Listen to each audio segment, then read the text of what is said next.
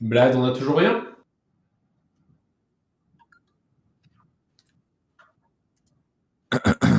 Excusez-moi, bonsoir. Salut. Oh ouais. Euh, T'as compris, Blood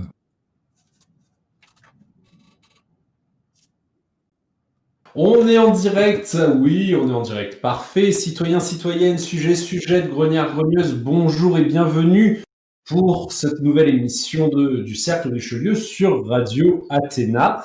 Et euh, alors, tout d'abord, journée un petit peu particulière puisque nous sommes le 20 janvier et vous savez que demain, c'est le 21 janvier, donc jour anniversaire de, de la mort euh, d'un roi qui est presque saint pour, euh, pour les royalistes et les catholiques, qui est Louis XVI. Alors, je voudrais un petit peu placer cette émission euh, sous son patronage, en quelque sorte, même si je sais qu'il n'est pas saint, je vous rassure. Alors, tout d'abord, on va présenter euh, nos invités de ce soir, même s'il y a de fortes chances que vous les connaissiez euh, déjà. Est-ce que dans le chat, au passage, vous pouvez me dire si c'est bon en même temps au niveau du son, s'il n'y a pas trop... voilà, si le son semble impec, on dit très bien, merci. Donc, je présente nos invités. Alors, commençons par le grand, l'illustre, l'immense Baddaf. Bonsoir, Baddaf. Eh bien, bonsoir. Merci de m'inviter. Je suis bien content d'être avec vous. Ah bah, c'est nous qui sommes contents aussi. En plus, tu m'as été utile puisque tu m'as aidé à préparer l'émission sur, euh, sur Zola. Euh, oui, je l'ai écouté, j'ai entendu ton petit, ton petit clin d'œil, c'était très sympa, merci. Et c'était, c'était un, un, très bon débat qu'on avait eu avec toi sur Zola. Alors, je, on nous reçoit également aujourd'hui, vous le connaissez probablement plutôt en, comme animateur. Généralement, nous recevons Lucien Lachance de l'équipe communautaire Paris. Bonsoir Lucien, présentateur de, du Soleil Eh bien, bonsoir à tous. Euh, bonsoir Alexandre. Un grand merci de, de m'inviter dans ton émission. Un grand merci à Radio Athéna. Je suis très content d'être présent euh, pour représenter l'équipe communautaire Paris et euh, la team Soleil se lève. Et à Zouzou. Parfait. Et pour m'aider à co-animer ce soir, parce qu'après une, une, dure journée à mon collège, euh, j'avais envie de tuer mes élèves, mais du coup, j'avais besoin d'un compère, et comme d'habitude, il est là, l'illustre, l'immense, le barbu, Bonsoir, colonel. Bonsoir à tout le monde. Alors, l'illustre, l'immense, je sais pas. mais en tout cas, je voulais préciser quelque chose. Euh, c'est l'assassinat de Louis XVI. Voilà. Oui. Bonsoir à tous. Absolument. Qu'est-ce que j'ai dit? J'ai dit la mort de Louis XVI, c'est ça? Oui, mon ami, oui. Oui, l'assassinat, l'assassinat de Louis XVI, effectivement. Qu'on... Alors, on ne fête pas, vous savez qu'on ne fête pas euh, les assassinats. c'est évidemment très particulier, mais on commémore euh, un assassinat. Donc, c'est, ce sera le cas demain. Et notamment, je le dis, s'il y en a qui veulent rejoindre le Discord du Cercle Richelieu, demain, on fait une journée euh, spéciale sur Discord avec que des événements autour, euh, autour de Louis XVI. Mais enfin, on n'est pas là pour parler de ça aujourd'hui. Vous avez vu la miniature. Est-ce qu'on peut juger de la grandeur d'un pays? Alors, il y a un élément qu'on ne voit pas sur la miniature, parce que j'avais mis un tiré normalement, c'était de la grandeur d'un pays tiré d'une civilisation. Voilà. Donc aujourd'hui, on va parler grandeur, on va parler pays, on va parler civilisation. Et c'est pour ça que je vous demande de partager massivement cette émission et de mettre euh, des likes, des, des pouces, je crois qu'on dit comme ça quand on est un youtubeur influenceur, et euh, de partager évidemment sur tous vos réseaux. Mais on va rentrer directement dans le vif du sujet parce qu'on n'a pas de temps à perdre, notamment quand on a des invités d'une aussi grande qualité. Et j'ai envie de commencer par vous poser une première question. En fait, c'est une question que j'aurais dû mettre en deuxième parce que ça semble plus cohérent comme ça, mais j'ai envie de vous poser cette première question pour débuter. Pour vous, quelle période de l'histoire de France et de l'Occident vous retenez comme étant celle de sa grandeur? Baddaf, pour commencer. Quelle période tu retiens dans l'histoire de France, dans l'histoire de l'Occident, qui marque euh, l'apogée de la grandeur. Oui, alors excuse-moi, j'ai eu un problème de micro, donc j'ai pas entendu le début de ta question.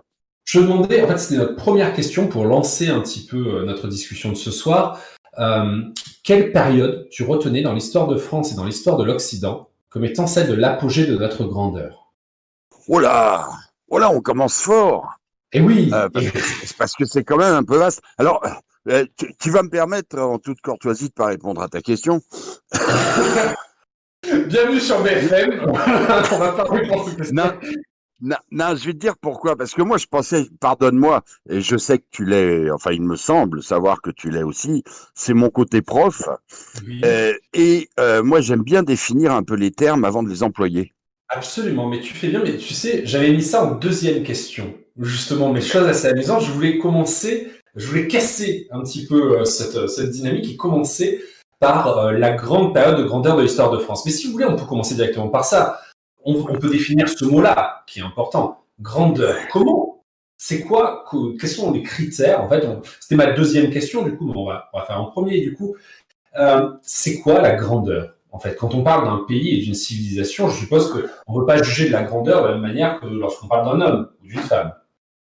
Eh et, et, exactement. Alors, euh, déjà, on, la question prend le terme pays et civilisation, c'est deux choses euh, qui vont être extrêmement différentes à juger. Mais pour en revenir à la grandeur, qu'est-ce que c'est que la grandeur d'un pays? Est-ce que c'est une grandeur politique, militaire, commerciale, industrielle, intellectuelle artistique, diplomatique? Est-ce qu'il faut avoir toutes ces grandeurs pour être un grand pays? C'est, ça me semble important à définir. Et euh, parce qu'on peut avoir, je ne sais pas, par exemple, euh, actuellement la première puissance militaire sont les États-Unis. Euh, ce n'est plus la première puissance commerciale. Est-ce que néanmoins les États-Unis sont encore un grand pays? Est-ce qu'il suffit d'être une grande puissance militaire pour être un grand pays? Je n'en suis pas persuadé. Si je, euh, peux me permettre, c'est carrément une émission la question que tu viens de poser. voilà, c'est ça en fait. Il va falloir répondre à cette question, Baddaf, parce que effectivement, si on doit avancer en une heure et demie, c'est une grosse question, ça. Déjà, on pourrait faire toute l'émission sur ça. Est-ce que la grandeur militaire suffit euh, pour un pays ou une civilisation à être jugé comme grand? Hmm, D'accord, mais je comptais pas développer, je comptais pas développer là-dessus. C'était juste un, petit exemple, un, mhm. aparté que je me suis permis.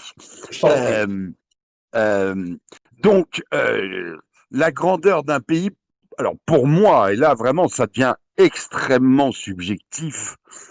c'est avant tout son rayonnement plus que peut-être ses succès euh, euh, militaires ou économiques, c'est la manière dont, d'une certaine façon et à une certaine période, il va éclairer le monde. D'accord. Quand, tu dis éclairer le monde, tu entends qu'il va euh, influencer le monde, c'est ça? Il va, oui.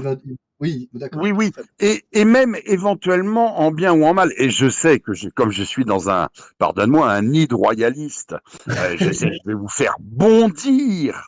Euh, mais je prends l'exemple justement exprès. Euh, une, enfin, la France est considérée comme grande euh, au XVIIIe siècle à cause de la Révolution française, qui rayonne sur le monde en bien ou en mauvais. émission se termine ici. Merci. Laisse-moi finir. Euh, je suis pas du tout pro-révolution française. Il y a évidemment, euh, je suis pas du tout un farouche partisan. Mais on est obligé de reconnaître que ça a. Oui, oui, oui. Euh, tu as raison. Bien sûr. Ça a rejailli sur le monde. Alors en bien, ou en mal, c'est une autre question. Mais ça a rejailli sur le monde. Ça fait à ce moment-là, à mon avis, euh, de, la France à ce moment-là un grand pays, même peut-être pour des mauvaises raisons. On peut être grand, on peut être grand, effectivement, si on le juge ainsi, pour de mauvaises raisons, si effectivement le critère de la grandeur, c'est celui de sa capacité, on va dire, à influencer le monde dans lequel on vit. Effectivement, avoir, à avoir une représentation particulière dans le monde dans lequel on vit. Effectivement. Ça, ça je veux bien, je veux bien l'admettre même si je ne retiendrai pas euh, en période de l'histoire de France la Révolution française. Non, non, mais moi non plus, moi non plus. Mais je, donnais parce que j'aime bien gratter aussi un peu, un, peu un contre-exemple euh, finalement, mais qui me semble intéressant. Parce que vraiment, j'ai pas mal réfléchi cet après-midi. C'est vrai que pour moi, la grandeur, c'est quand même avant tout ce qui rejaillit, quoi.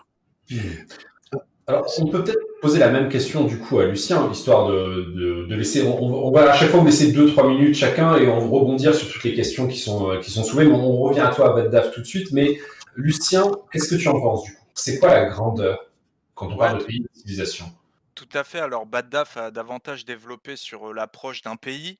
moi, pour être en cohérence plutôt avec l'esprit du, communautarisme européen qu'on promeut à, l'équipe communautaire Paris, je voulais développer davantage ma pensée ce soir autour de la notion de civilisation européenne plutôt. Alors quand on me demande comment qualifier la grandeur de la civilisation européenne, mon but c'est pas de prouver finalement la supériorité de l'Europe par rapport aux autres civilisations, mais davantage de revenir sur les éléments distinctifs qui font que la civilisation européenne est unique en son genre au final. Alors moi je voulais citer notamment les travaux de Jean-Yves Le Gallou qui a fait un superbe ouvrage européen d'abord et que je conseille à tous, et qui revient sur plusieurs éléments distinctifs de l'Europe, mais qui se recoupent également pour la France. C'est ça qui est intéressant également. Alors tout d'abord, l'Europe, c'est la civilisation des libertés, euh, que ce soit durant l'Antiquité, euh, qui laisse une place très importante à la libre discussion, le libre débat dans les académies grecques, ou que ce soit même pendant le Moyen Âge, où sont développées les libertés politiques avec la Magna Carta de 1215, ou les libertés religieuses quand on diffuse la pensée de saint Thomas d'Aquin, qui associe du coup la, la, religion à la raison. Mmh. cette liberté, notamment, fait aussi de l'Europe, la civilisation des, grandes découvertes.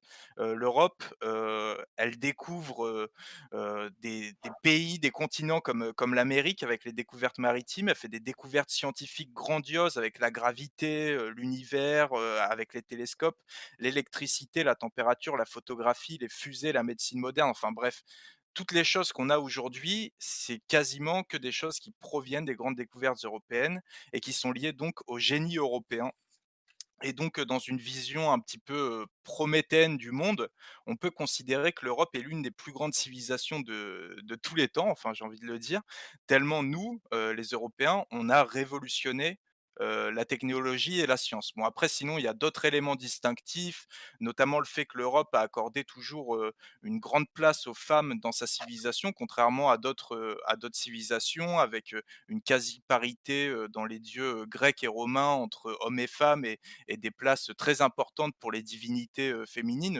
Vous le savez ici sur, sur Radio Athéna, mais également dans la religion catholique, catholique avec Marie, la Vierge Marie, qui est mise sur un, un piédestal et et, même dans la, dans la, religion catholique, au final, on a quasiment autant de saintes que de saints, je crois. Donc au final, on en a autant, et c'est la parité au mérite. C'est la parité au mérite parce que là, il n'y avait pas de quota à l'époque, effectivement.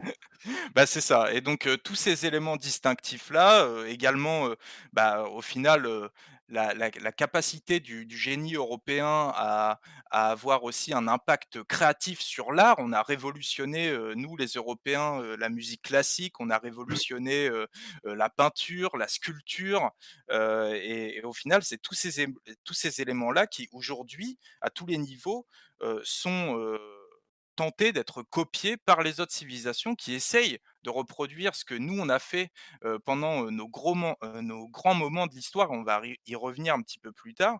Et, mmh et, voilà, la grandeur d'une civilisation, au final, je suis d'accord avec Bagdad, c'est sa, sa, capacité de rayonnement sur les autres. Et on le voit aujourd'hui, la civilisation européenne rayonne, même alors qu'on peut considérer qu'on serait en décadence aujourd'hui, on continue toujours à rayonner. Alors, vous avez soulevé effectivement tous les deux des éléments relativement similaires et, euh, que je trouve plutôt bons euh, en soi. Mais je pense que le colonel et moi, on serait d'accord pour rajouter euh, un élément, c'est celui de la spiritualité, de la grandeur spirituelle véritablement d'une nation, voire d'une civilisation qui, comme l'aurait pu dire le Bad tout rejaillit sur l'ensemble du monde.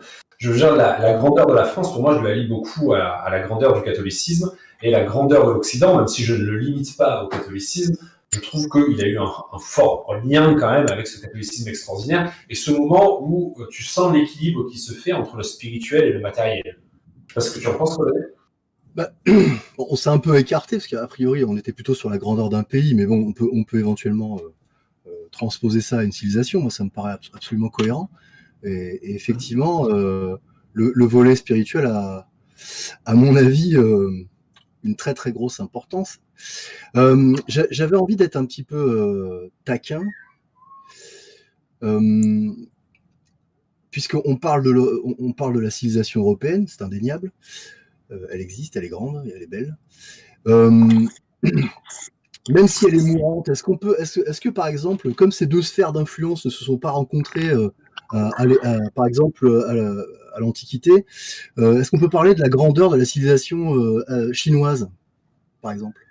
Ah, ça, on y reviendra. On y reviendra, euh, colonel. Mais je, je suppose qu'en plus, on en parlait avec Baddaf euh, tout à l'heure. On a fait une plaisanterie sur la Chine.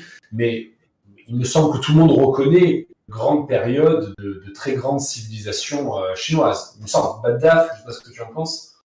Oh bah, je crois que c'est incontestable. Enfin, dire le contraire serait nier des dix siècles plus d'histoire chinoise riche, quoi.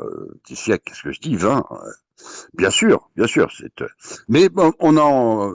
Euh, je, je, trouve qu'il est difficile de parler, mais là tu parles d'un pays, mais de parler de civilisation parce que c'est vraiment euh, un, un, mot extrêmement mal défini, civilisation. Mais justement, c'est ce que j'allais vous poser comme question. Ouais. On, on, sait tous à peu près ce qu'est un pays. Hein. Un pays n'est pas un État. Hein. Il, y a, il y a deux conceptions globalement qui s'opposent pour ce qu'est un pays. C'est l'école française et l'école allemande. L'école française qui, qui est plutôt sur une donnée plutôt psychologique alors que l'école allemande est plutôt sur une donnée, euh, on va dire, très matérialiste, finalement, c'est du sang, etc. Mais bon, en, tout cas, on imagine tous à peu près ce qu'est un pays, mais finalement, qu'est-ce qu'une civilisation? C'est ça, parce que mon collègue vient de parler de civilisation européenne, mais justement, j'ai parlé moi-même de civilisation occidentale. Donc, c'est-à-dire qui théoriquement va au-delà de l'Europe. Alors, monsieur je, je, ne me risquerai pas à la définir parce que j'y ai pensé aujourd'hui, j'ai un peu préparé cette émission. Et une civilisation, ça commence où, ça finit où? C'est quand même extrêmement vague et, et, je crois que ça ne peut être jugé qu'à posteriori. Et, et, même souvent longtemps après. Euh, j'ai un peu recherché, il n'y a pas une définition très scientifique de la civilisation. Chacun y met un peu ce qu'il veut, y compris, pourquoi pas, une civilisation touareg, de nomades, ou de... Bon. Donc, euh, ça me semble un, mot assez compliqué à manier, en fait. Alors, du coup, je pense que Lucien doit avoir une, une réponse à ça, parce que je pense que Lucien est beaucoup plus sur l'idée de civilisation. Oui, tout à fait. Alors moi, effectivement, je considère, euh, je considère, euh, et beaucoup à l'équipe communautaire Paris, on, on est d'accord avec ça, qu'il y a réellement euh, une civilisation européenne. Alors une, civilisation, qu'est-ce que c'est? Sans forcément aller dans le, terme scientifique approprié, je dirais que c'est une sorte de, sphère à la fois culturelle, historique, mais aussi anthropologique, et ça c'est évident, une identité qui est commune et qui est partagée au sein d'une sphère. Et c'est le cas pour l'Europe. au final, je, pense que quand on voyage en Europe, qu'on soit en France, en Russie, en Grèce, on, on, a un sentiment d'appartenance à cette civilisation, on a un sentiment d'appartenance à ce peuple. Aussi une civilisation, c'est aussi ce que je voulais dire par rapport à, à, la civilisation occidentale dont tu parlais, Alexandre. Moi, je parle de civilisation européenne, euh, tout simplement parce qu'au final, j'ai l'impression qu'une civilisation vit à travers son peuple. Donc moi, je considère euh, des, des, Américains euh, d'origine européenne comme euh, étant membres au final de la civilisation européenne parce que une civilisation se poursuit à travers, euh, à travers son peuple jusqu'à ce qu'elle s'arrête, comme euh, beaucoup, beaucoup de civilisations. Oui, donc si je résume, pour toi, une civilisation, c'est une histoire commune, une culture commune et du sang commun. C'est ça. Tu, tu mélanges. C'est ce que j'ai. Pardon, vas-y, Valdez. Non, non, excuse-moi. Mais c'est ce que j'allais dire aussi, pareil. Donc, moi, je comprends de ce que dit Lucien. Pour lui, une civilisation, c'est une culture plus une race. Oui. Parce qu'il faut bien employer les mots. Oui, je ne sais pas, il faut demander à Lucien du coup, si c'est ça qu'il veut dire. Ah, si je veux être dans la merde, je vais dire oui. Ah, d'accord, oui, c'est problématique, oui. J'avais pas compris qu'on parlait poliment, en fait, depuis tout à l'heure. je, viens de me réveiller maintenant. Euh, j'avais pas fait gaffe. Oui, donc, on va, on va dire les choses. Ah, ben, c'est bon, on peut le dire. Oui, donc, c'est effectivement une culture et une race, d'accord. Mais du coup, voilà, c'est un peu gênant, euh, Lucien, ce que tu dis par rapport à, non pas par rapport à la race, hein, je pas ça, mais par rapport à l'Amérique du coup, parce que oui, euh, il y a du coup sang européen qui coule dans leurs veines. Il y a aussi, c'est très rare quand même un Américain qui n'a que du sang européen dans les veines, du coup quand même. Mais euh, leur histoire, du coup, elle diffère, elle quand même sensiblement des peuples européens à une certaine période, quoi. Alors tout à fait, euh, tout à fait, mais je, je, pense qu'il y a quand même des, des, traits qui perdurent au final euh, à travers le temps. Mmh. Et on le voit entre cet échange qu'on a entre l'Europe et les États-Unis. Nous, on est très influencés par le, par le cinéma hollywoodien notamment. Mais au final, à travers ce cinéma hollywoodien, il y a aussi une partie de l'esprit européen et du génie créatif européen qui ressort aussi. Donc, euh, même s'il il peut y avoir des différences culturelles qui peuvent parfois être très profondes, euh, j'ai l'impression qu'elles continuent à perdurer à travers le temps.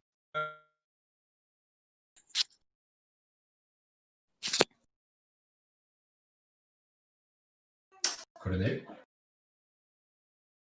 J'ai des, coupures, tu t'adressais à moi peut-être J'ai dit colonel, qu'est-ce que tu en penses? Est-ce que, toi tu, conçois, je sais que la, notion de pays évidemment tu, tu vas concevoir, mais celle de civilisation européenne dans le sens du coup une, culture et euh, une race euh, bah, ça, ça, ça, serait, euh, ça serait faire un sacré révisionnisme que de ne, pas considérer les, considérer les races.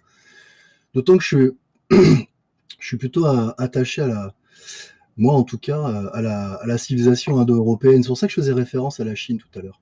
Mmh. Mais euh, euh, après, c'est vrai que la notion de civilisation, elle, m'a toujours paru euh, un petit peu bancale.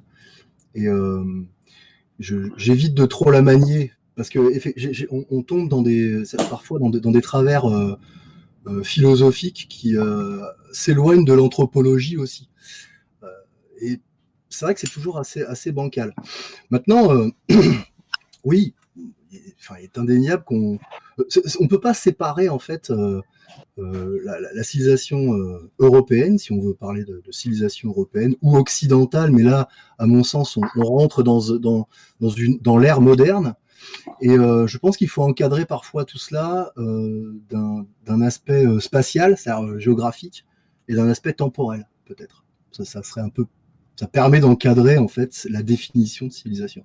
Ah oui, c'est pour ça que c'est difficile en fait à définir parce qu'effectivement, je suis assez d'accord avec toi, colonel. Il y a un aspect spatial prendre en compte et il y a un aspect euh, temporel parce que euh, à différentes périodes de l'histoire, peut-être que euh, si demain on est tous grands remplacés en France, est-ce que la France appartiendra encore à la civilisation européenne?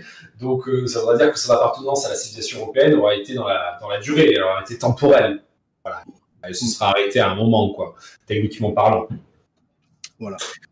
Alors, donc pour résumer, donc on a, on a fait, on va dire, cette première question. Pour résumer, euh, on n'a pas trop défini ce qu'est un pays, parce qu'on était, et voilà, ce que j'ai dit tout à l'heure, il y a deux grandes écoles pour ce qu'est un pays, mais on a tous en tête à peu près sa définition du pays. On essaie de définir ce qu'était une civilisation, donc en la ramenant à une, histoire et une race euh, homogène, en, disant également qu'il y avait cet élément temporel à prendre en compte, euh, et spatiale évidemment aussi. On a expliqué que du coup, euh, bah, cette civilisation occidentale, elle a eu, européenne en tout cas, elle a eu sa grandeur, elle a eu sa grandeur. On va revenir après sur est-ce qu'elle est toujours grande, ce sera une autre question un peu plus tard.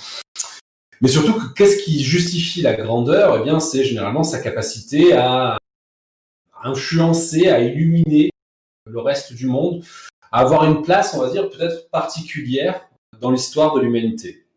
On peut le dire peut-être comme ça, messieurs, qu'est-ce que vous en pensez? Ah, Moi, je suis tout à fait pour, euh, tout à fait d'accord avec ça. voilà. Ben, euh, Lucien, qu'est-ce que tu en penses? Ça, te convient? Tout à fait, bah, ça me convient. Tu as tout résumé, Alexandre, c'est parfait. parfait, c'est mon rôle de prof, des fois je résume.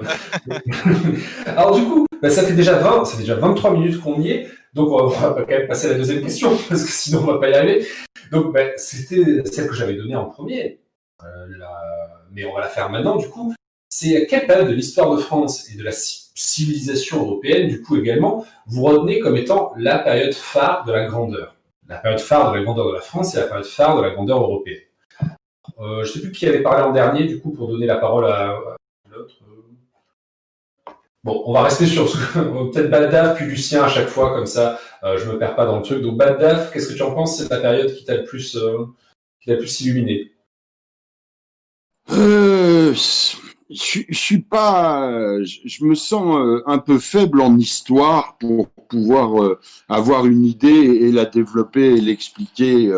Bon, moi j'aime et là encore, c'est en dehors de la politique. Euh, j'aime la France napoléonienne. Je parle de Napoléon le Grand, pas de Napoléon Nabo. Euh, euh, je voilà, mais je ne sais pas si pour toute la, période de, de, royauté, il est très très pertinent de séparer entre tel roi ou tel roi. Je pense qui a une période de, royauté. Euh, mais ça, les historiens, dont toi, Alexandre, euh, me, répondront beaucoup mieux. Est-ce qu'il y a vraiment une France différente entre Saint-Louis et Louis XIV je, ne sais pas, je pose la question, tu vois, je te renvoie une question en fait. Ah ben, il y a différentes. techniquement, non, il y a une évolution, il y a un cheminement en fait. À chaque fois, avec des périodes de mieux et des périodes de moins bien la population elle-même, elle change pas énormément à partir, euh, on va dire, du 5e, 6e siècle. La population ne change plus et la religion d'État devient la religion euh, catholique et la lignée des rois continue sans, sans à-coup majeur, hormis euh, lors de la guerre de Cent Ans. Donc en fait, c'est une continuité, effectivement. Mais moi, je dis ça quand même quelques éléments, ou enfin quelques moments, quelques périodes de l'histoire où la grandeur particulière à la fois matérielle et spirituelle de la France a, comme on disait tout à l'heure, particulièrement illuminé le reste du monde. À l'échelle de ce qu'étaient les relations mondiales à l'époque, bien évidemment. Ouais. Mais j'y reviendrai tout à l'heure. Mais Lucien, toi, est-ce que tu retiens une période en particulier qui t'a qui t'a touché, on va dire? Alors, euh, bah, pour ce qui est de la France, moi, j'aurais davantage parlé, je pense, du rayonnement effectivement de la France, sous Louis XIV, le château de Versailles. Ça, c'est une certitude que ça a été une période de grandeur de l'histoire de France. Après, tu m'as demandé une période, pour la civilisation européenne et je t'en ai trouvé, trois. Ah bah, Mais je vais mais je vais faire vite, je vais faire vite. Pour moi, il y a trois périodes de grandeur de la civilisation européenne, trois siècles au final. Pour résumer, on pourrait dire la Grèce antique, la Rome antique et la révolution industrielle.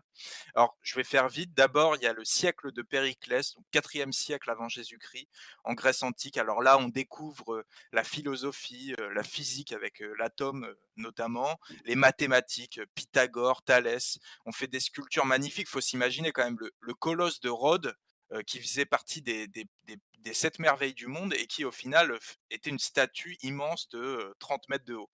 Donc mmh. ensuite, on a le siècle d'Auguste. donc ça, c'est au premier siècle après Jésus-Christ, où l'Europe est au sommet de sa gloire, de son prestige. Elle domine totalement la, Méditerranée à travers l'Empire romain. Elle laisse place aux découvertes comme les aqueducs. Enfin bref, l'Empire romain avant la décadence. Et mmh. la dernière, pour moi, c'est la révolution industrielle au 19e siècle. Alors, à cette époque, l'Europe, là, c'est plus simplement la, Méditerranée qu'elle domine, c'est le monde entier, de par ses technologies, découvertes de la machine à vapeur, la, locomotive, les machines, etc., ou de par ses armées, en colonisant une bonne partie du monde, en Afrique ou en Asie.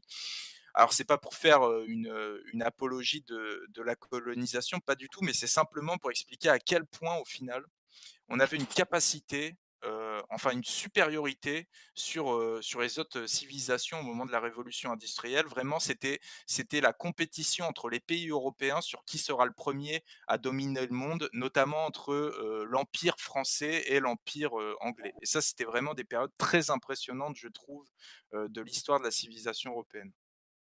Alors là, je sens que le colonel doit se dire, c'est pas du tout ces périodes-là que j'aurais choisi. Alors, vas-y, colonel, je, je t'ai laissé bouillir un petit peu, vas-y. non, non, tu sais que j'ai une capacité d'absorption assez grande. Euh, en fait, euh, pour, ce qui est de la France, c'est sans hésitation. Euh, d'ailleurs, je, je te salue, Bladla. pour moi, c'est le XIIIe siècle, et ça restera toujours le XIIIe siècle car on est dans, un développement culturel en France qui est, euh, sans égal en réalité. Euh, ensuite, euh, tout, ce qui va suivre en fait n'est qu'une une lente, décroissance, notamment dans l'organisation royale, sociale, etc., de ce qu'on appelle les trois ordres ou les trois castes. voilà, le, 13e reste pour moi la, période phare euh, et euh, j'élimine euh, pas mal la période de à partir de Louis XIV, même si j'ai quelques amitiés pour Louis XV. Bref, notamment en fait cette période également. Alors hormis le XIIIe siècle, il y a quand même quelque chose qu'il faut noter et que souvent on passe sous silence. C'est pour ça que j'ai fait une vidéo dessus il y a peu de temps. C'est la Nouvelle-France.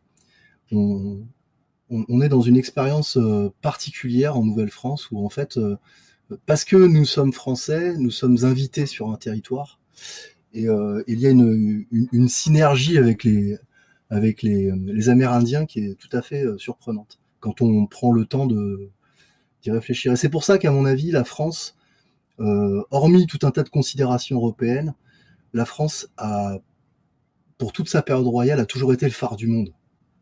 Et c'est la raison pour laquelle euh, la Révolution française intervient, parce que la France, en fait, donne le pas. Et ça a été dit précédemment, c'est qu'à la suite de la Révolution française, les autres pays ont pris l'exemple sur la France. Ils n'ont pas pris le bon exemple, hein, ils, ont, ils, ont, ils ont essaimé des républiques un peu partout.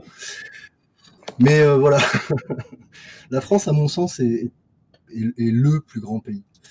Euh, et j'ai du mal à, j'ai du mal à, à changer d'avis là-dessus. Hein. Ensuite, euh, d'un point de vue civilisationnel, euh, je, trouve, euh, je, reviens légèrement sur, sur, cette civilisation européenne dont on, dont on parle, et je reviens encore sur les Indo-Européens. Bon bah, on a les Tokariens hein, qui vont quelque part initier la Chine, créer la Chine quelque part. Les plus vieilles, les plus vieilles momies égyptiennes sont indo-européennes. Donc on rayonne à une période euh, très très lointaine, on rayonne sur le monde une fois de plus. Voilà. Alors moi je, vais être un peu original et, et, je vais donner aussi mes impressions sur ces, grandes périodes. Alors je vais commencer par la France avant de passer à la civilisation européenne.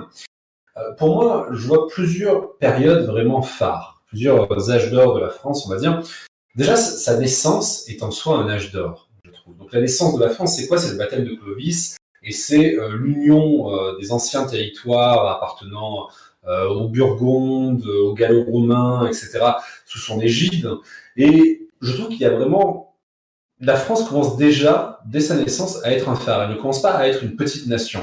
Elle est un phare pour qui? À cette époque-là Le roi des Francs est un phare pour l'Occident, en fait, pour l'Europe à cette période-là à tel point qu'on l'assimile beaucoup aux successeurs des empereurs romains. C'est dire quand même la place particulière qu'il a euh, chez l'ensemble des rois, des rois euh, européens. Je veux dire, ce qu'on appelle l'Angleterre aujourd'hui, à l'époque, euh, est divisée en X rois et rois telés. Je veux dire, là, avec, avec Clovis, on commence quand même à avoir quelque chose qui ressemble fortement à ce que va devenir la France plus tard. Et spirituellement, quelle magnifique période. Saint-Rémy, euh, enfin genre chaque pas de France a pratiquement été conseillé par un saint, par quelqu'un qui a été placé comme saint ensuite par l'Église catholique. Je veux c'est, c'est quand même, euh, c'est quand même une période déjà extraordinaire pour commencer. Ensuite, je pense qu'il y a cette période un petit peu particulière, euh, celle de Charlemagne, où à la fois euh, la France hésite entre son héritage national, on va dire, et euh, son héritage de phare de l'Occident, pour devenir en fait cet empire qu'elle était peut-être euh, peut-être prévu qu'elle devienne un jour tout simplement. Mais euh, voilà, je suis très heureux que ça ait été un royaume, hein, je préfère ça. Mais je veux dire par là que à cette époque-là, quand même, la France est également le phare euh, de l'Europe et donc plus ou moins un des phares ou le phare du monde. Et je terminerai sur la France par par la période. En fait, moi j'ai une affection particulière pour Louis XIII. Ceux qui me suivent le savent pas seulement pour Richelieu, hein, pas seulement pour son principal ministre, mais parce que Louis XIII initie ce moment où il casse les reins au Habsbourg, où il fait de la France aussi bien euh, sur le plan spirituel, sur le plan euh, culturel, sur le plan militaire, sur le plan politique, il fait de la France la puissance de l'Europe. Et à cette époque-là, déjà, être la puissance de l'Europe, c'était un petit puissance du monde. Concernant la civilisation euh, européenne, plus largement, je dirais que il y a effectivement la Grèce antique. C'est quand même un de nos héritages culturels euh, qu'on ne peut pas nier. J'ai plus de mal avec euh, l'héritage romain pour une raison simple, c'est que Rome, immense empire militaire, aucun doute sur le sujet, mais culturellement, même si effectivement la culture romaine mais la, force de Rome, c'était de piquer un petit peu, euh, beaucoup déjà à la grande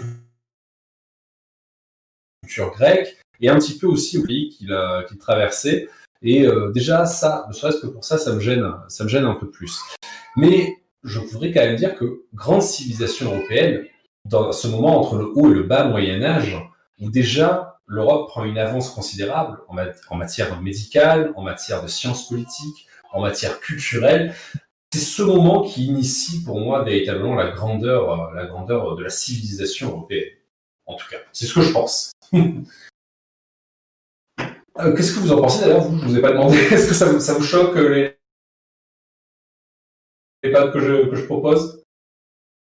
Bad. Euh, moi, moi, je suis pas choqué du tout. Il n'y a pas grand-chose qui me choque dans la vie, alors que tu préfères les Grecs aux Romains, je vais le supporter.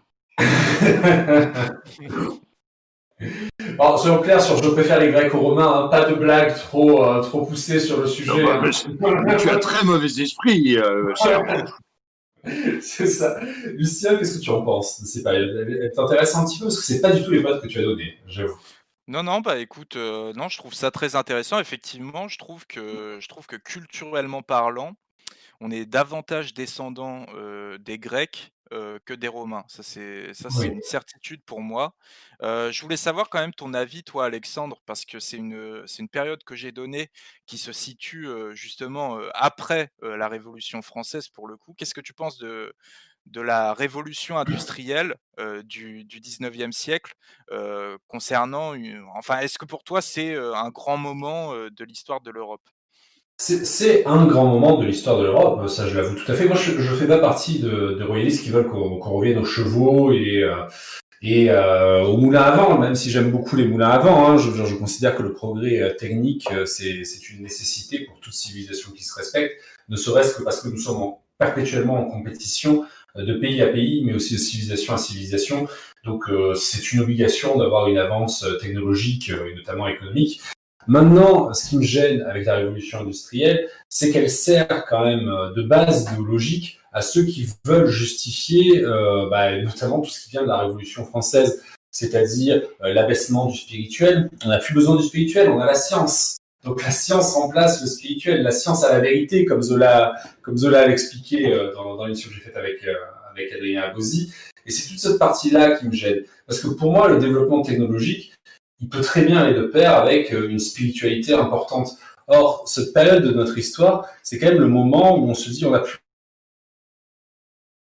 besoin de la spiritualité, on n'a plus, besoin d'une certaine forme de grandeur et d'honneur et de, de, beauté, en fait. On n'a plus besoin de tout ça, on a juste besoin de la compétitivité économique. Et je considère malgré tout que la révolution industrielle est nécessaire toute façon, la révolution économique est toujours nécessaire parce qu'il faut toujours s'améliorer dans tous les domaines.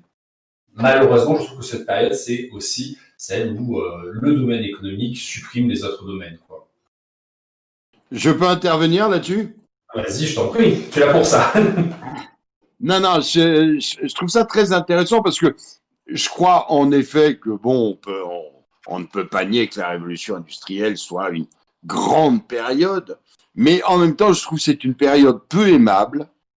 Et, même si elle a peut-être abouti à de, grandes choses, même sûrement, euh, ça n'est pas euh, une période qui humainement ne, me plaît. Et euh, pour donner un exemple qui est peut-être un peu fantasmé, ou je dirais que pour moi, dans le Moyen Âge, je vois une espèce d'élévation, de recherche de l'élévation par les cathédrales, par un appel vers le ciel, alors que dans la révolution industrielle, je vois un écrasement de l'homme. Euh, pour moi, la révolution industrielle est une révolution bourgeoise, bien entendu, euh, où l'homme est vraiment écrasé par la machine et par les patrons. et j'ai peu de sympathie pour cette période, même si elle, si elle a ses grandeurs, et je ne dis pas qu'il faille l'acheter, mais j'ai pas de cœur pour cette période. Ah, je, bah, je, je, signe à tout ce que tu viens de dire, Def. C'est exactement ma manière de voir. Colonel, tu voulais euh, préciser Oui, c'était également l'intervention que je voulais faire à, la suite de, de, ce que disait Lucien. C'est que, euh, même si, enfin, ça a été souligné, c'est indéniable qu'on on a besoin de faire avancer euh, la, la, la, comment dirais-je enlever la peine peut-être aux hommes en utilisant la machine, pourquoi pas. Mais quand la machine euh, écrase l'homme et quand en fait les systèmes qui sont mis en place sont mis en place pour écraser l'homme. Parce qu'il faut pas oublier quand même que ce qui, la, révolution industrielle elle commence euh, vers la fin du 18e en Angleterre. Elle se poursuit au 19e euh, largement et elle va donner l'avènement à, à, à, ce que à ce que l'on vit en ce moment qui sont les, les, grandes puissances financières ces grandes familles en fait qui, qui, domine largement notre monde, hein, sans citer les, suspects habituels. Et du coup, oui, bien sûr, c'est important de faire avancer la technologie. Maintenant, quand la technologie devient le, pilon qui écrase les hommes, je, renvoie à, à Ernst Junger, il l'a très très bien écrit. Euh, c'est cette machine qui broie tout. Euh, il, il, le décrit dans Orage d'acier. Enfin voilà. Donc euh, je pense, qu'il y a, vraiment, des guillemets à mettre hein, sur cette période. Et pour moi, ça ne contribue pas à la grandeur de ce que nous sommes. D'ailleurs, juste, juste, pour dire, on peut dire que la, la révolution industrielle, ça préfigure aussi la guerre totale, la guerre absolue, la guerre d'écrasement, la guerre d'anéantissement qui malheureusement euh, nous a fait tant de mal en termes de civilisation et en termes de pays. Lucien euh, bah oui, pour, pour répondre à ce qui s'est dit, effectivement, euh, effectivement, je suis plutôt d'accord avec vous sur, sur ce qui s'est dit. Alexandre, tu le disais tout à l'heure, le souci de, de tout ça, c'est que la technique, qu'on le veuille ou non, on est mis en compétition avec d'autres pays qui, eux, développent leur technologie et qui nous écraseront si nous, nous ne mettons pas en place nos propres technologies. Donc, dans tous les cas, c'est la marge du monde et on ne pourra pas revenir à une période de décroissance euh, mmh. non, c'est pas ça. la technologie. Ça...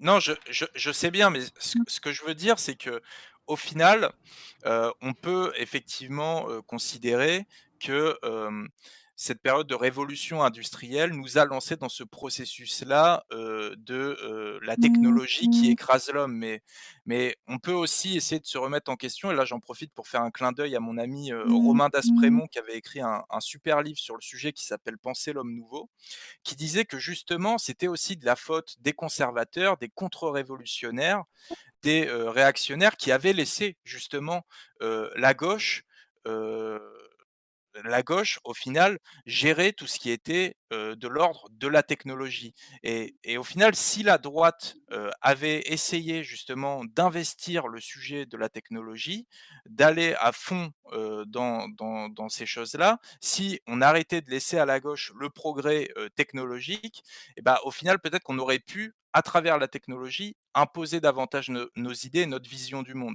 Alors, on ne va pas réécrire l'histoire, mais ce que je veux dire par là, mmh. c'est que il faut euh, qu'on euh, ait une approche différente vis-à-vis de la technologie pour essayer de réinvestir le sujet, pour gagner la bataille culturelle et pour aussi cibler les jeunes générations qui aujourd'hui utilisent de plus en plus ces nouvelles technologies. Et là, je fais, je fais une parenthèse pour parler de notre époque actuelle.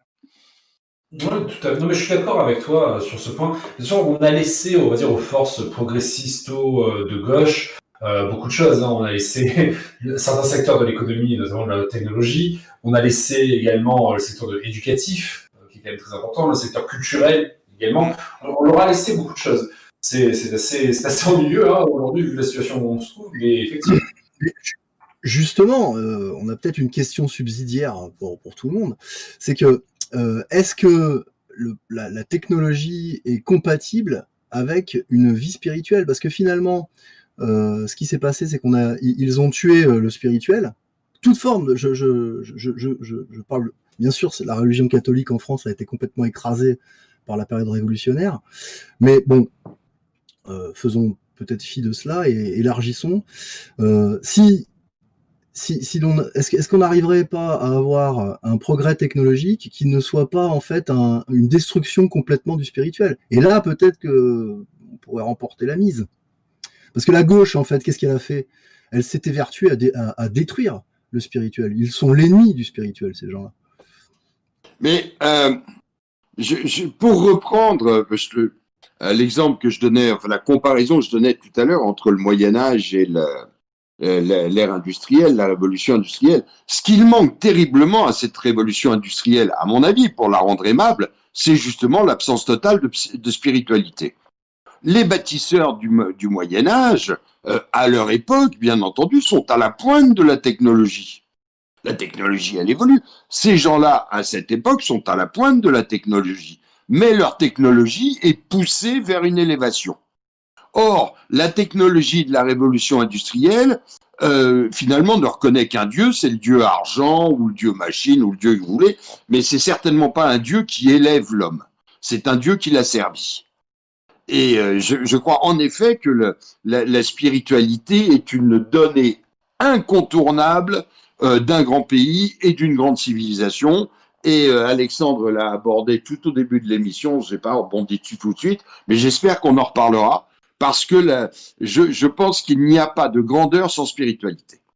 Et justement, euh, peut-être pour rebondir, euh, si euh, justement la technologie a été associée pendant la révolution industrielle à l'absence de spiritualité, c'est peut-être justement parce que nous, la droite, on a laissé la gauche gérer la technologie, alors que on aurait pu si on avait essayé d'investir le sujet, associer la technologie à la spiritualité. Et, on le sait aujourd'hui, il y a beaucoup de, chercheurs qui travaillent sur la théorie du Big Bang, qui travaillent sur l'univers, sur, l'espace, qui, qui ont une approche transcendantale des choses, qui, croient en Dieu également.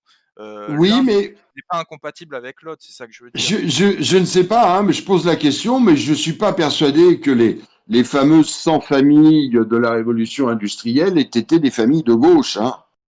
Euh, dire la droite a laissé, non, non, la droite, elle a mangé comme les autres, hein, elle, est allée au pognon. Hein. C'est pas faux. Il y avait effectivement un certain nombre de grandes familles industrielles qui étaient de droite, mais il faut, encore une fois, il faudrait définir les notions. Voilà. Qu'est-ce qu'être de droite? C'est ce que j'allais dire, quelle, droite et quelle gauche, parce qu'en réalité, on se retrouve euh, au final euh, devant une, sorte de guerre éternelle entre ce qui est spirituel et ce qui n'est que de la matière. Maman. Alors, on va, quand même enchaîner parce que ça fait 47 minutes. Il nous en reste du coup. il nous reste euh, ouais, à peu près 43 minutes. Du coup, voilà, c'est ça. Je sais pas pourquoi j'ai eu un. Voilà, les mathématiques, hein. C'est pas mon fort. Bref, donc du coup, on va enchaîner avec la question suivante. Euh, et à la fin, à la toute fin, je rajouterai une question quand même. Donc, on a vu quels étaient plus ou moins les critères pour parler de grandeur d'un pays et d'une civilisation. On a parlé ensuite des grandes périodes à la fois de, l'histoire de France, mais aussi de, de l'histoire de la civilisation européenne.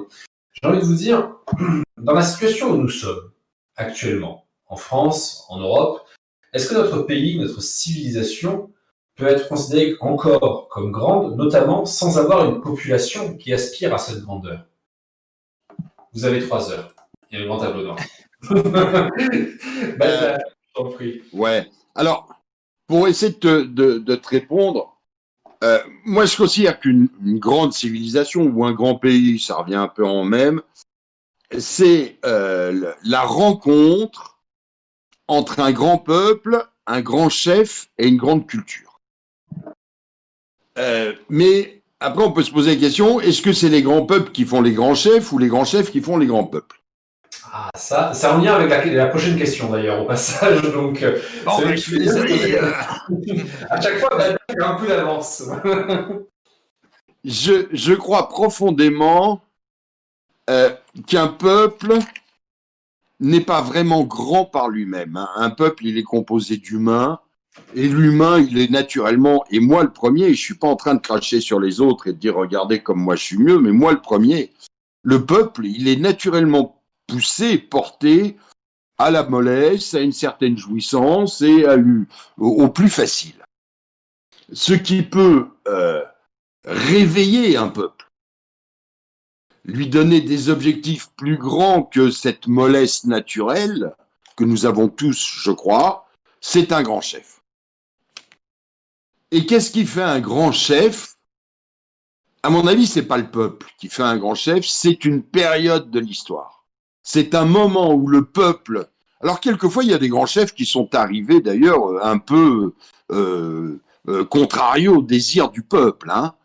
Euh, mais c'est la période, c'est le moment qui fait qu'il faut qu'il sorte un homme, ce qu'on va appeler l'homme providentiel, mais qui va pousser le peuple en le contraignant. Moi, je, crois en la contrainte. Hein. Je ne suis pas un grand démocrate, vous l'avez peut-être compris déjà. Tu, tu es euh, Il n'y a pas beaucoup de grands démocrates chez nous. Bon, et, je, je, crois qu'on peut profondément aimer le peuple, parce qu'un grand chef qui n'aime pas son peuple ne peut pas être un bon chef. Mais qu'on peut profondément l'aimer tout en le contraignant, tout en le poussant à avoir des aspirations supérieures à toute la soupe qu'on nous sert depuis 40 ans, c'est-à-dire à Nouna, le loto, le foot et les ch'tis à Marseille ou Madit à Tokyo. Hein. Euh, Très bien. donc, euh, euh, voilà, donc il faut absolument un grand chef. Sans, grand chef, il n'y a, pas de, de grand groupe. Alors, bah, du coup, Badaf nous fait un mix entre euh, cette question et la prochaine question. Parce que, je vais vous le dire, Lucien était déjà au courant puisqu'il m'avait demandé, donc il sait, euh, il sait ce, ce qui était la prochaine question. C'était est-ce que pour être grand, est-ce que pour qu'un pays soit grand ou qu'une civilisation soit grande, il faut un homme providentiel, un grand homme? Donc, du coup, on va, faire un truc, on va mêler ces deux questions. Est-ce que euh, un pays peut être grand sans avoir une grande population, sans avoir un grand homme? Du coup, Badaf répondu à ça, hein. c'est-à-dire qu'il faut le grand homme qui va aller, et, la période de l'histoire euh, qui va avec, pour aller sortir la population et l'obliger, entre, entre guillemets, à être grande, hein, si on peut le dire comme ça. Donc, si, je te résume, Bagdad, entre guillemets, il n'y a pas de grand peuple. Il n'y a pas de grand peuple. Il y a un peuple qui, à un moment de son histoire, est disposé à être grand. Alors, je pense qu'il y a quand même des peuples plus doués que d'autres. Hein. Je ne voudrais pas donner d'exemple, mais enfin, bon, je, pense qu'il y en a quand même qui ont un peu plus de génie que d'autres. Mais euh, je n'ai rien dit. Oui, alors je, te remercie d'avoir rien dit parce qu'on va quand même rappeler, euh, quand j'ai commencé cette émission, il fallait pas dire des trucs qui, créeraient des problèmes à Radio Athéna, en fait. Donc, effectivement, on, va, on va se limiter à ça. Je pense que tout le monde a compris où on voulait en, venir. Mais Lucien, du coup, fais-nous un mix des deux questions. Est-ce que. Alors, d'accord, ok. Bah, écoute, euh, tout simplement, euh, bon, il y a des choses avec lesquelles je suis plutôt d'accord avec, avec euh, Baddaf, notamment euh, sa vision sur le peuple. effectivement, un peuple en général n'est pas, pas une élite. C'est contradictoire. Pour autant, nous, à l'équipe communautaire Paris notamment, on considère que chaque peuple en moyenne, issu d'une civilisation, bénéficie de, de, particularités, de traits distinctifs qui s'expliquent de façon historique, culturelle, anthropologique, je ne vais pas y revenir. Donc si, si, on veut faire une analyse proche, alors je vais citer Frédéric Delavier, on pourrait dire que la, la, créativité et la grandeur des Européens s'expliquent par la difficulté en fait du climat européen, froid et aride, qui rend l'accaparation des ressources, de la calorie, beaucoup plus complexe que dans des zones tropicales et qui a nécessité que l'Européen s'adapte, soit créatif, inventif, travailleur, se surpasse et qui explique en partie la grandeur de la civilisation européenne.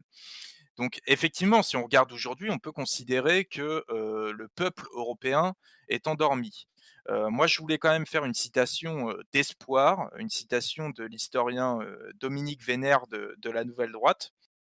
Je cite Je crois aux qualités spécifiques des Européens qui sont provisoirement en dormition. Je crois à leur individualité agissante, à leur inventivité et au réveil de leur énergie. Le réveil viendra quand, je l'ignore, mais de ce réveil, je ne doute pas. Et je, valide cette citation, j'y crois également. Euh, ensuite, euh, peut-être pour la question de, l'homme providentiel, moi, euh, contrairement à Baddaf, je considère que un homme providentiel provient de son peuple et une période historique en particulier provient de son peuple. En fait, il faut que le peuple crée les conditions de l'apparition de la période historique qui fera qu'un homme providentiel viendra.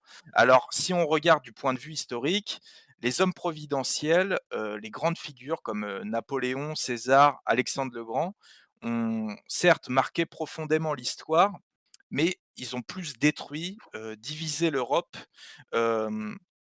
que créer au final. Ce qui nous faut je, précise, je précise simplement pour le chat que tu parles de l'autre Alexandre le Grand, celui qui était grec. Au... Oui. merci. Pardon, c'était pour faire la blague. C'était nul, j'avoue. Désolé, Lucien, je t'ai coupé en fait. toi, tu crées, tu, tu divises pas les Européens. C'est ça que j'aime bien chez toi. Euh, et donc, euh, du coup, moi, ce que je considère aujourd'hui, c'est euh, qu'il nous faut ce qu'il nous faut aujourd'hui, c'est rassembler les Européens pour lutter contre le péril migratoire et la, et la décadence qui concerne non seulement la, la France, mais toute l'Europe. D'ailleurs, avant même de penser à un homme présidentiel, je pense qu'il faut donc, c'est ce que je disais, préparer le terrain, que nous, les droitards, les identitaires, on soit dignes de la venue d'un homme providentiel. Et pour ça, il n'y a pas 30 000 solutions. Dominique Vénère disait qu'il ne faut pas attendre un homme providentiel, que l'homme providentiel est en chacun de nous. Alors, pour citer un autre ami à moi, euh, Thomas Ferrier, qui est président du Parti des Européens, il ne faut pas un homme providentiel, il faut une pépinière de héros. Donc pour ça, il n'y a pas de secret, il, faut être courageux au final, assumer ses idées en privé comme en public, ça c'est très important, affronter les diabolisateurs sans tomber dans la provocation non plus, c'est très important également. Bref, comme le disait François Bousquet, je pense aujourd'hui, si je devais donner un conseil aux personnes dans le chat et en rediffusion qui vont nous écouter, c'est faites une sorte de coming out nationaliste.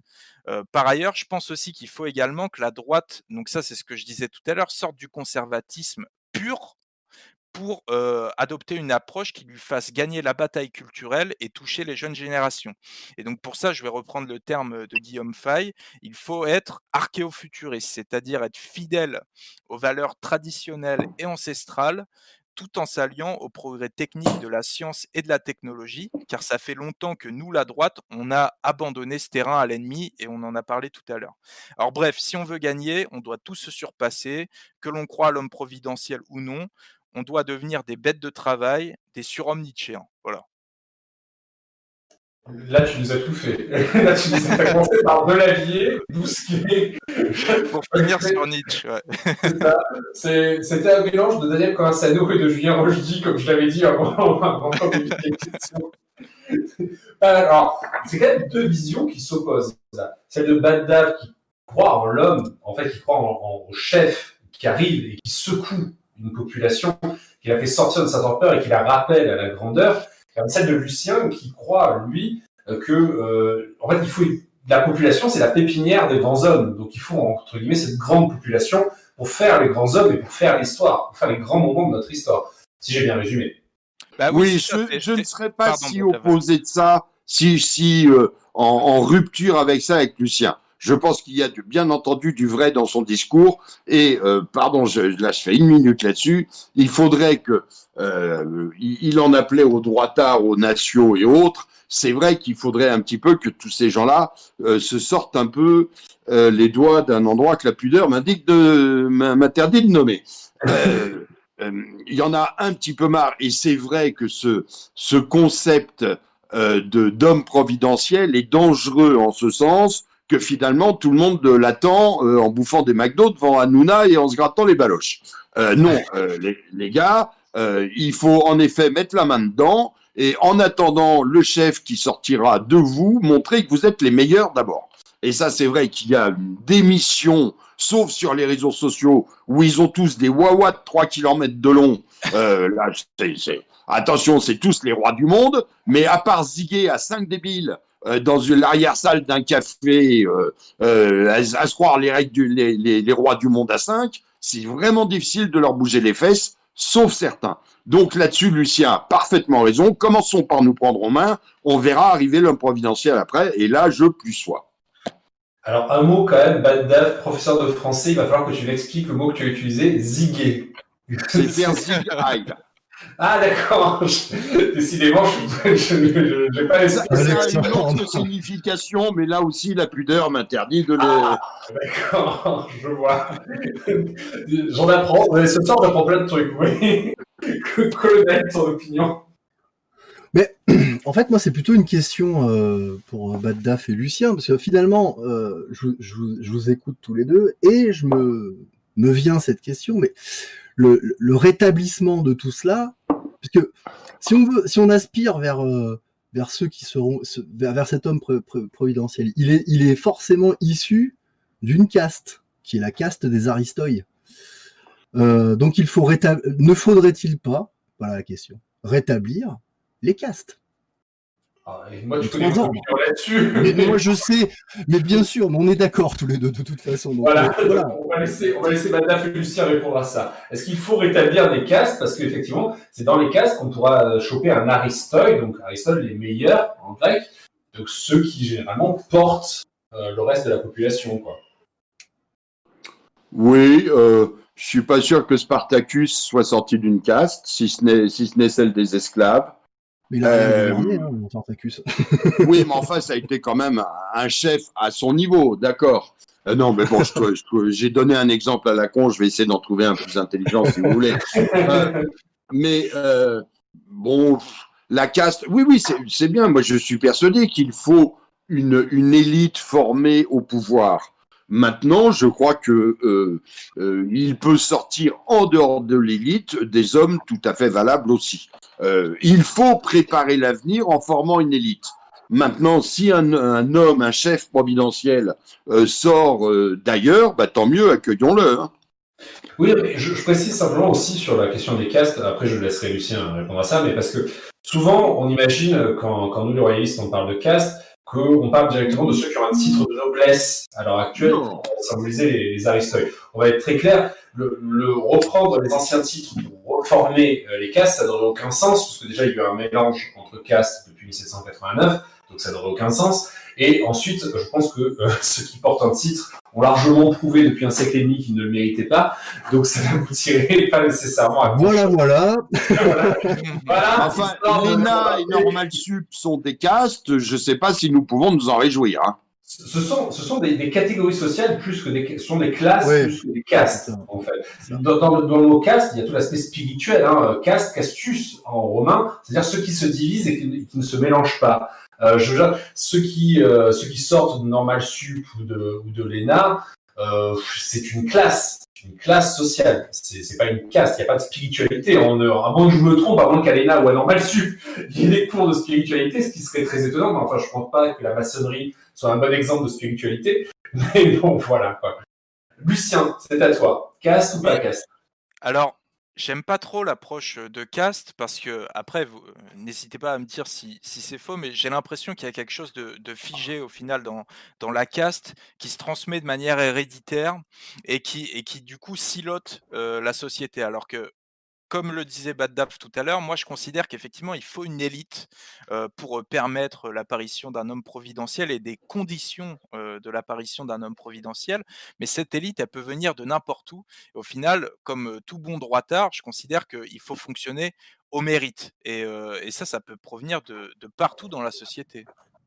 Justement, euh, justement, étant donné que ces, trois castes ont disparu, hein, euh, actuellement ça n'existe plus, hein, c'est terminé. Hein, il n'y a, plus, les aristoïs, l'aristocratie, ce qui faisait, euh, ce qui produisait en fait du dirigeant, du héros, etc.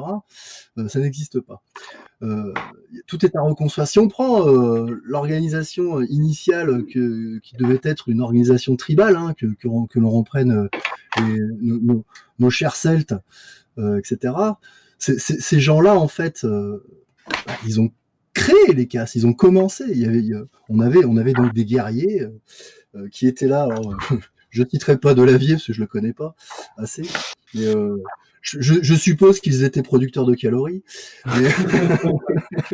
ce, que je veux dire par, ce que je veux dire par là, c'est que oui, de, tout ce que vous dites, en fait, moi, me fait énormément penser à ça. C'est-à-dire, en fait, à la, création à nouveau de castes, de, dirigeants, de travailleurs, de gens qui pensent, hein, les trois castes, hein, finalement, sans, rentrer dans des mots latins. Euh, on a besoin de, recréer cela. Et c'est ce qui donnera plus tard, en fait, euh, peut-être, des dirigeants et des hommes providentiels. Peut-être, effectivement du coup, on a, littéralement euh, fait les deux dernières questions ce qui n'est pas du tout chiant, évidemment, hein, par rapport à ce que j'avais prévu. Mais du coup, ce qui me permet d'aller directement sur, euh, sur euh, deux mini-questions que j'avais prévues à la fin. Et là, je ne les ai pas envoyées à Lucien, donc il va falloir, réfléchir à ça, Lucien. Est-ce qu'on peut considérer, à l'heure actuelle, que la civilisation, la France et la civilisation européenne sont encore grandes? Est-ce qu'elles peuvent le redevenir Et à l'heure actuelle, quelles sont les grandes civilisations ou grands pays dans le monde dans lequel nous vivons euh, C'est moi qui commence? Allez, Lucien, on, laisse le plus jeune commencer ce coup-ci, vas-y. Euh, bah, écoute, euh, est-ce qu'aujourd'hui on peut considérer, que l'Europe et la France sont encore des civilisations et des sphères civilisationnelles grandes? Euh, c'est, une question difficile. On pourrait considérer, j'en ai déjà un petit peu parlé tout à l'heure, qu'on est en période de décadence actuellement. Aujourd'hui, on le voit, la France, petit à petit, est en train de, de diminuer en termes d'influence à travers le monde. L'exemple de la France fait peur aux pays étrangers. J'en ai parlé dans d'autres émissions, mais je ne sais pas si vous connaissez le syndrome de Paris. Ce sont les Asiatiques qui viennent à Paris. Ah et, oui, absolument. Qui, sont en dépression après, oui qui sont en dépression et, on a appelé ça le syndrome de Paris parce que dans leur tête, ils imaginent que Paris est du coup le Paris, la capitale de l'amour des années 50, 60, la capitale d'Amélie Poulain, voilà. Et ils arrivent à Paris et ils tombent sur les rats, la saleté, le métro blindé de monde, l'immigration, l'insécurité, etc., etc. Et ils tombent en dépression. Et aujourd'hui, on peut considérer effectivement qu'il y a une décadence au niveau européen, au niveau, au niveau français, et, ça se voit surtout au final dans la dénatalité. Les, les Français et les Européens. Là, tu me fais plaisir. Là, tu me fais plaisir. Voilà. On est d'accord les Français et les Européens aujourd'hui ne font plus d'enfants. Euh, et s'il n'y avait pas euh, les, personnes d'origine immigrée pour faire davantage d'enfants euh, que les Européens autochtones, j'ai envie de dire, eh bien, on aurait des chiffres encore plus catastrophiques. Et aujourd'hui, ce manque de vitalité, on le voit à travers ça. et pour qu'on puisse repartir, il faut réellement que nous, la petite élite de droite, se mette à vraiment combattre la gauche au niveau culturel, je pense, pour influencer les jeunes générations. Ça, c'est vraiment capital si on veut redonner un élan de vitalité à la civilisation européenne et à la nation française. Pour moi, c'est essentiel. Alors, je me permets juste de, vous interrompre parce que je viens de voir passer un message dans le chat avec lequel je suis en désaccord total, qui dit Alexandre est en mode full matérialisme historique. Vive le cercle et la dictature du prolétariat. Euh, si, tu vas, écouter Général Pangolin depuis le début de cette émission, je n'ai fait que parler de spiritualité quasiment, je n'ai quasiment pas parlé de fatalisme. Donc je trouve que c'est très dur cette approche euh, concernant.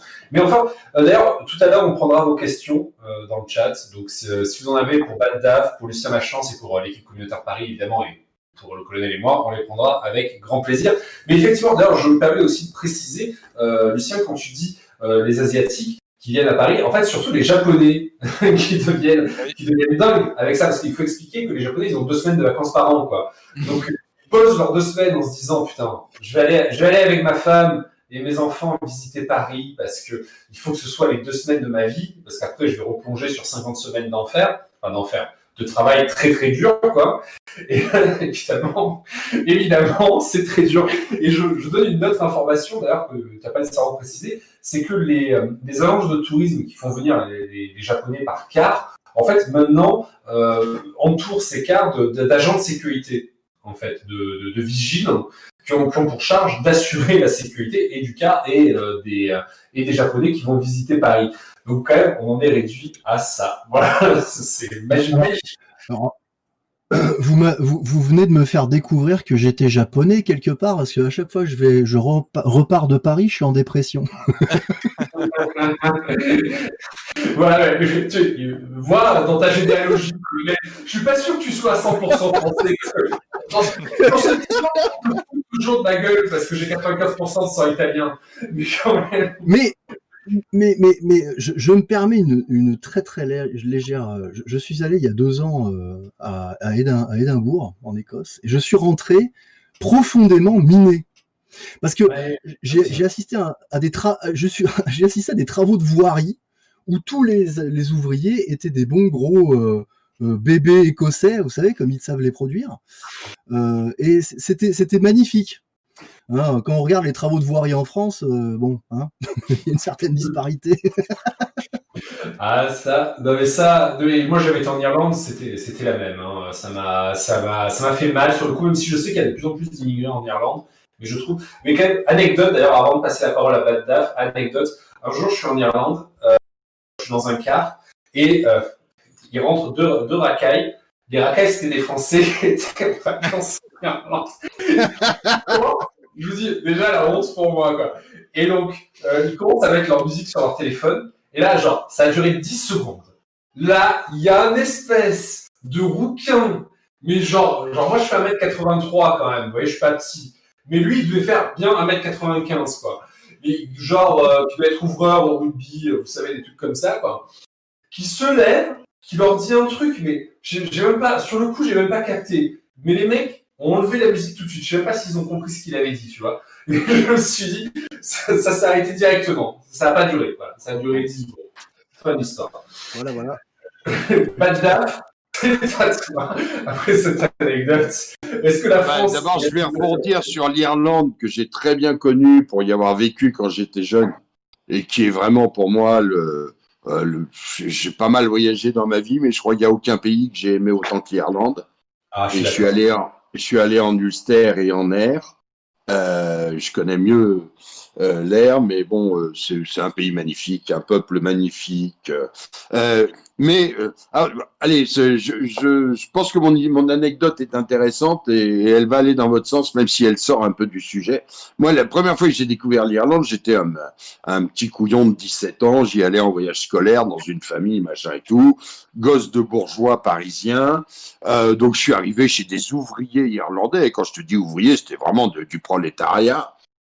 Euh, donc, je les ai regardés évidemment avec la, condescendance que m'autorisait me, ma, position d'élite parisienne, n'est-ce pas? Euh, Et puis, euh, j'ai, tout appris sur la vie en, trois semaines avec ces gens-là. Tout ça, ça avait des, des de gosses qui se, qui se passaient le même vélo de, de l'aîné au plus petit, les mêmes fringues et tout. Et c'était des gens merveilleusement heureux. Mais ils étaient merveilleusement heureux dans un pays, à l'époque en tout cas, où il n'y avait ni avortement, ni divorce, ni contraception. C'est-à-dire où euh, tu apprenais euh, très vite que si tu t'envoyais en l'air avec n'importe qui et que, et que tu te retrouvais avec un bébé, bah, tu allais épouser la dame et qu'une fois que tu l'aurais épousée, euh, t'en prenais pour la vie. C'est-à-dire quand tu étais marié, tu avais intérêt à bien te tenir à la maison si tu voulais pas être un enfer. Enfin, c'était une société totalement différente de celle libérale que je connaissais et où j'ai compris beaucoup de choses grâce aux Irlandais. Voilà. Je dis ça très vite. Euh, c'était des gens qui avaient des, valeurs vraies euh, et, qui ont vraiment fait mon éducation quelque part. Euh, voilà. pardon, j'ai j'ai dérapé. je tenais à le dire. Bien fait, mais je suis tout à fait d'accord. L'Irlande est un pays magnifique. Je suis allé trois fois. C'est c'est génial. Enfin, c'est le dépaysement. C'est le dépaysement en fait quand on va en Irlande rapport à la France. T'es plus dépaysé là-bas qu'à Djerba, hein, je te jure. Ah oui, ouais, surtout quand t'es né à Marseille comme moi. Voilà. Mais plus généralement, donc pour la question de, de la grandeur, euh, pour la France et la civilisation européenne, est-ce qu'il y a encore de la grandeur et est-ce que dans le monde, il y a une civilisation que tu reconnais comme étant une grande civilisation ou un grand pays?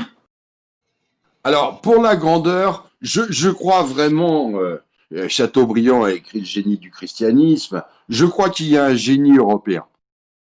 Alors je crois que ce génie est bien étouffé, que des élites extrêmement intelligentes euh, ont tout fait pour vraiment l'étouffer encore plus, qu'on a tout fait pour rendre le français absolument stupide. On a détruit son éducation nationale, on a détruit sa culture populaire, euh, on, a essayé de lui faire croire que tout le monde avait droit à, tout, n'importe comment. Euh, euh, on a mis en avant les petites diversités de chacun afin que tout le monde s'oppose à tout le monde. Parce que quand chacun défend sa diversité, chacun en a une à défendre. Donc tout le monde est opposé à tout le monde, etc., etc. ça, c'est le génie du progressisme. Je crois néanmoins que les peuples européens gardent un fond de génie nous ne pouvons pas avoir cette histoire, cette tradition, euh, etc., en, en étant complètement dégénérés. Il va falloir se régénérer. Et ça, euh, c'est un boulot, euh, c'est une tâche monumentale qui, qui nous attend. Moi, je suis trop vieux pour ça, mais que, euh, qui attend les jeunes. ça va vraiment être de reprendre conscience des valeurs, parce qu'un peuple sans valeur est un peuple sans foi, ni loi, ni rien. Et la spiritualité, on en, on en, revient toujours au même. ceux qui n'élèvent pas l'homme le rabaissent. et bon voilà, donc je crois que, que le fond est bon, euh, mais il y a du boulot. Hein. Il y a du boulot. Euh, par exemple, là, je vais, je vais me fâcher avec beaucoup de gens, mais c'est pas grave. Euh, il y a quelque chose que je trouvais très marquant, le mouvement des Gilets jaunes. Les Gilets jaunes étaient extrêmement légitimes, mais vraiment, et je suis à fond avec eux, pour déclarer, pour gueuler que leur vie ne leur convenait pas, euh, que dépenser 300 euh, balles de, de gasoil pour aller bosser tous les mois quand on gagne 1200, c'est honteux, etc., etc., etc. Ils ont été parfaitement légitimes et devaient être soutenus tant qu'ils exprimaient leur mal-être. Euh, mais le problème, c'est qu'ils auraient dû s'en tenir là. Et on a, comme toujours, essayé d'expliquer aux gens que tout le monde était capable d'avoir une idée sur tout. Du coup, les Gilets jaunes sont devenus une espèce de force de proposition de n'importe quoi, hein, du RIC à je ne sais quoi, et c'est parti dans tous les sens. Euh, et, c'est extrêmement dommage. Je pense que c'est si ces braves gens-là, et je dis vraiment des braves gens et des gens qui méritaient d'être soutenus et dont le, la lutte était euh, pure et propre et, naturelle, euh, s'en étaient tenus à dire nous, on veut pas savoir. Euh, on, ne va pas vous dire comment faire en sorte qu'on paye l'essence moins cher ou qu'on gagne plus d'argent. C'est pas notre problème. On n'est pas là pour ça. Mais par contre, on est là pour dire que les conditions de vie qu'on nous donne sont inacceptables et on bougera pas. Et c'est pas à nous d'apporter des solutions. Je pense que le combat aurait été peut-être aurait eu plus de chances d'être gagné. Seulement, on est maintenant dans un monde où on a essayé d'expliquer aux gens qu'ils étaient compétents sur tout. Or, c'est pas vrai. On n'est pas compétent sur tout, et moi le premier. Mais je suis d'accord, c'est pour ça qu'on prend les castes, avec le colonel, histoire d'y revenir. On ne peut pas être compétent sur tout. Je suis d'accord. J'allais le dire, c'est ça. c'est tout. C'est pour ça qu'il y a de l'espoir. Les gens appellent de leur vœu les castes, c'est tout, point barre. Alors, on va, on va lire les questions du chat. Alors, il y a quelques secondes de décalage euh, avec nous, donc euh, on, va, on va patienter quelques secondes dans, dans le chat. Si vous avez des questions pour Bad Daf, pour Lucien Lachance, pour le colonel et moi, je suis sur le chat, je vous lis en même temps. Alors, je vais en profiter pour faire de la pub, hein. euh, non pas pour le cercle Richelieu que vous connaissez tous et qui a une chaîne YouTube absolument extraordinaire, avec un animateur extraordinaire aussi, mais euh, pour nos invités, euh, bien sûr. Donc, Bad Daf, c'est quoi ton actualité? Bah alors mon, mon actualité, merci, je voulais quand même en parler. Bah, je suis président de l'association qui s'appelle la Meute France. On est une petite association, vous avez entendu les positions que je défends. Donc, en gros, cette association défend ces positions-là. Et on essaye de se regrouper entre bons Français euh, qui avons envie de faire bouger les choses. Et eh bien, on vous attend pour nous rejoindre. La meute, donc très bien. La meute France. La Meute France. C'est noté. Euh, si dans le chat, les, euh, les membres de l'équipe technique pouvaient mettre un lien vers, euh, vers le site La Meute France, ce serait bien. Très sympa, merci. Lucien Oui, alors merci de me poser la question, Alexandre. Alors nous, on a une énorme actualité à vous annoncer là. On en a déjà parlé sur, sur nos réseaux.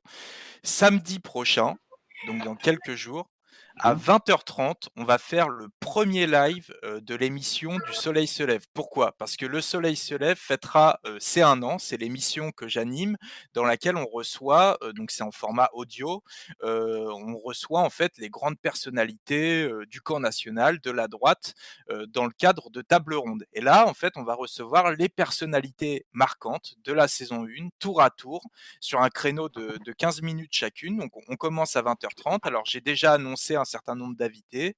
Il y aura le rappeur Cro-Blanc, il y aura Thibaut de l'ex Média pour tous, il y aura Génération Identitaire, qui sera là également pour nous parler de la dernière action qu'ils ont faite, qui de Défendre Europe, justement. Et il y aura également toi, Alexandre, qui sera présent, on l'a annoncé sur nos réseaux sociaux, à cette occasion. Et on fera...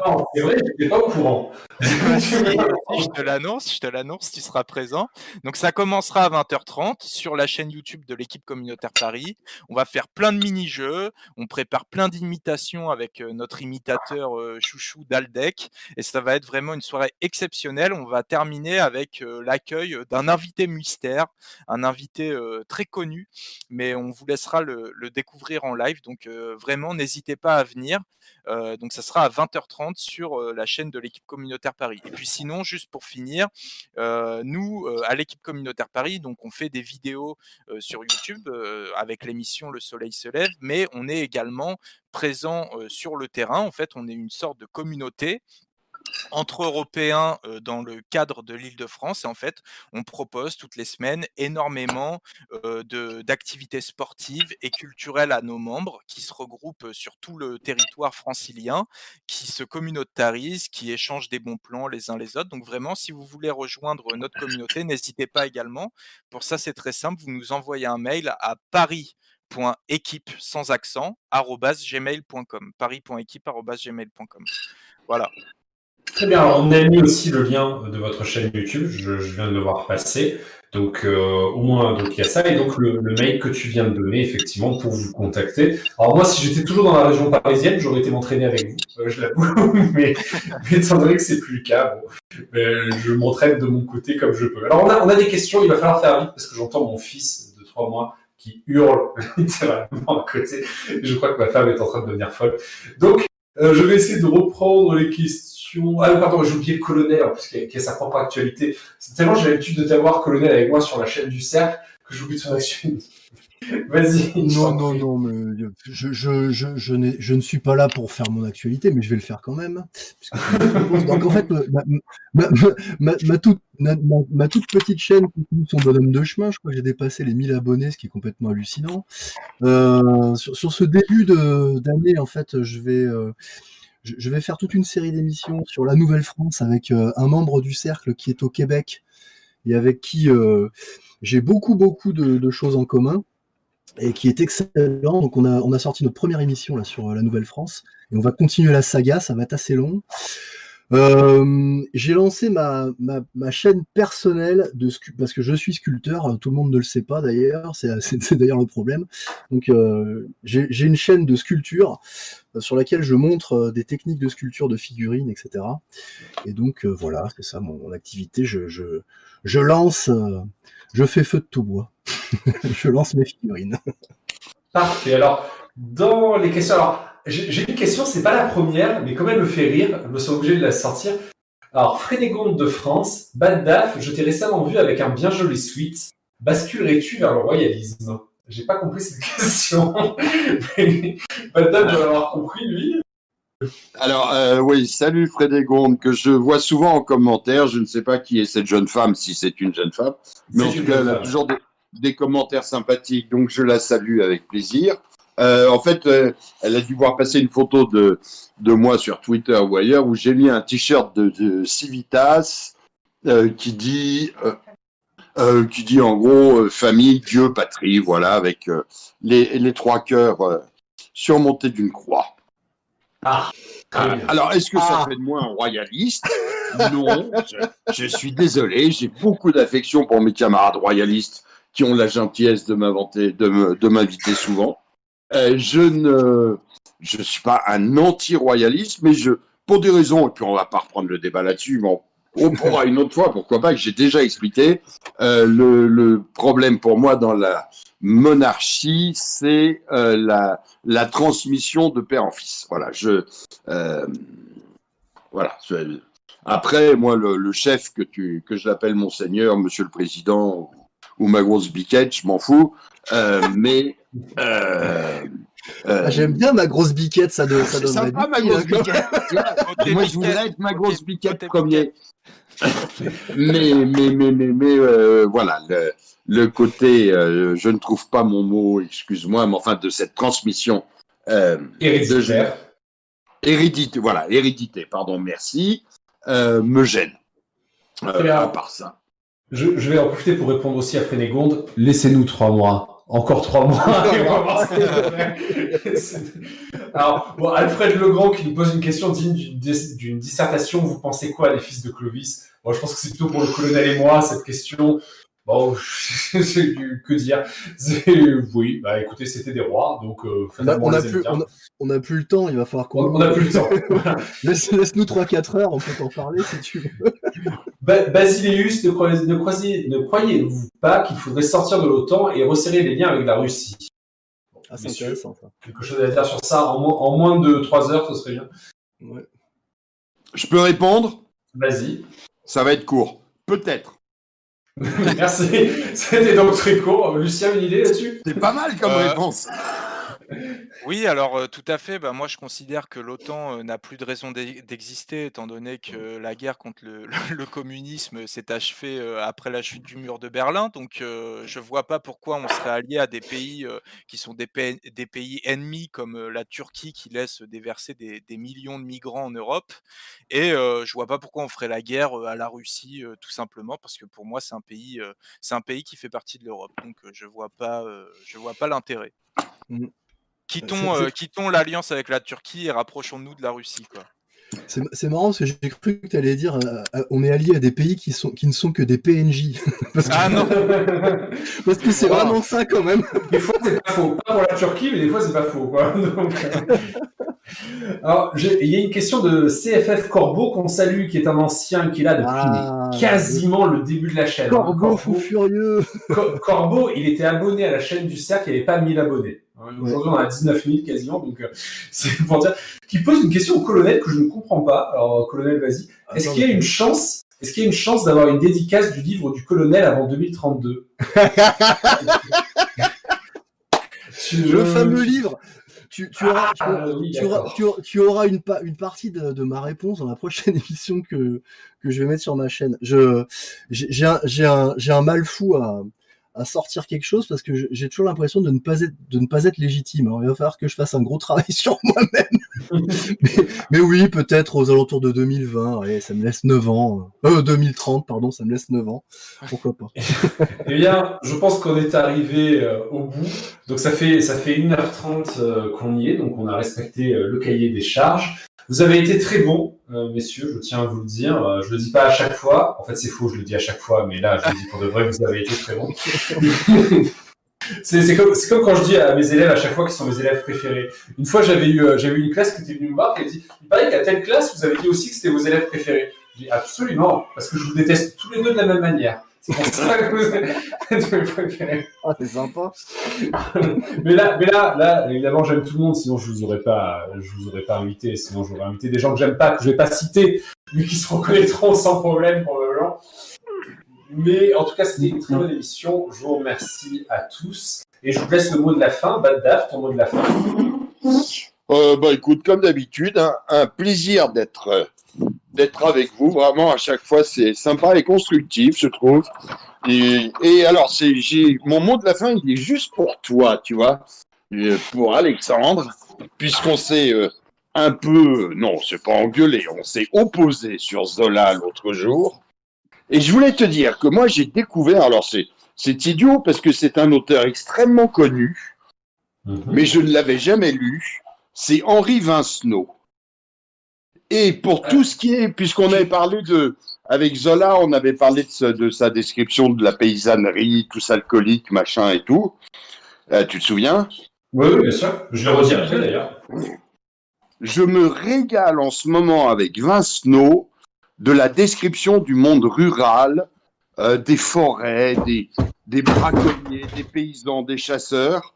Je ne sais pas si tu l'as déjà lu, mais non, euh, jamais. Eh ben, vraiment, euh, c'est pourtant un auteur très connu, je devrais l'avoir déjà lu vu mon âge avancé, bah, je ne l'avais jamais lu et je me régale, c'est superbement écrit.